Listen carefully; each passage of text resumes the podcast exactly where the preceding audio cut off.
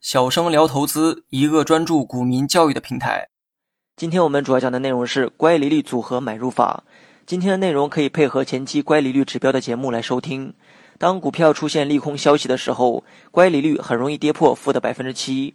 这个时候，我们不能固守负百分之七的规定，而是应该顺势而为，耐心等待乖离率反转或者是出现背离的形态。我们可以配合 KDJ 指标来辅助做反转还是做背离。首先，我们来讲一下第一种。KDJ 与乖离率同步反转，大家可以点击节目下方查看全文，观看图片。图一中，当日乖离率已经跌破负百分之七，达到了负百分之十点二，KDJ 指标也在下行。随后几日，乖离率指标和 KDJ 同步反转，我们就可以利用该反转信号进行买入。相反的，第二个交易日结束之后，KDJ 指标并没有反转，即使乖离率指标出现了反转，我们也不要参与。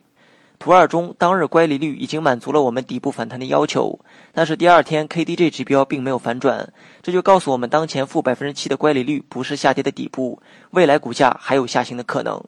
接下来我们讲一下第二种乖离率指标出现背离，大家可以查看节目下方图三，与 MACD 指标出现底背离一样，乖离率指标也可以利用底背离形态。图三中，股价呈现不断下跌的走势。而在股价不断创新低的这段时间里，乖离指标却没有创出新低，这种现象就是背离。此时可以考虑短线介入。好了，本期节目就到这里，详细内容你也可以在节目下方查看文字稿件。